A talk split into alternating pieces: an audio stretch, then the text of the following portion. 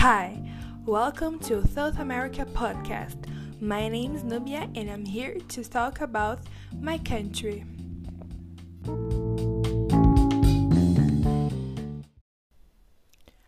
Brazil is a country with the most diverse fauna and flora. We have beautiful, unique animals, fruits that are found only here, such as jabuticaba, or, as you like to say, Brazilian berry. Stereotypes are based on the truth, right? Actually, we don't live dancing samba or with a monkey on our shoulders, but we do have our carnival period, typical dances, samba, famous drinks, um, colorful clothes, and everything. We are a tropical country, which means that the heat is quite intense and the cold not so much compared to other countries. Many people do not know, but we Brazilians are also Americans.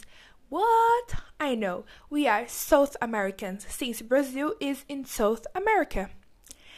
Um, there is so much to say about Brazil. I can say that we have the most beautiful landscapes, places for tourism, and we have a very loving people. We like to touch, hug, kiss, and everything. So, if you want to come to Brazil, be prepared to be warmly received. The country's problems do not fit here. Like all countries, we have political problems and other problems, but that's a topic for another podcast.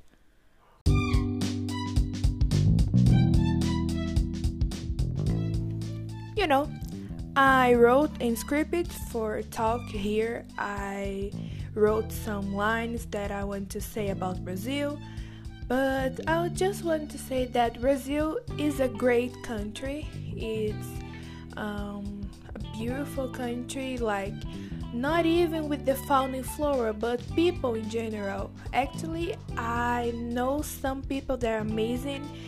Um, all the people are really um, loving. They love to be with you. They hug you, kiss you.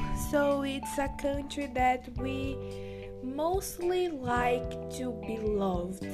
I know we have problems, though we have problems. Brazil is on the news, um, outside of the country news because um, what's happening, the pandemic and everything, but I just want to say that if you are come to Brazil, you should because it's a great place. You will learn um, so much.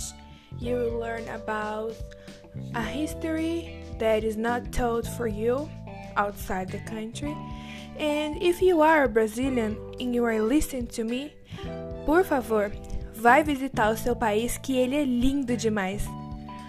So, this is the end of the podcast. I hope that you enjoy it. One kiss, one hug after the pandemic, and goodbye.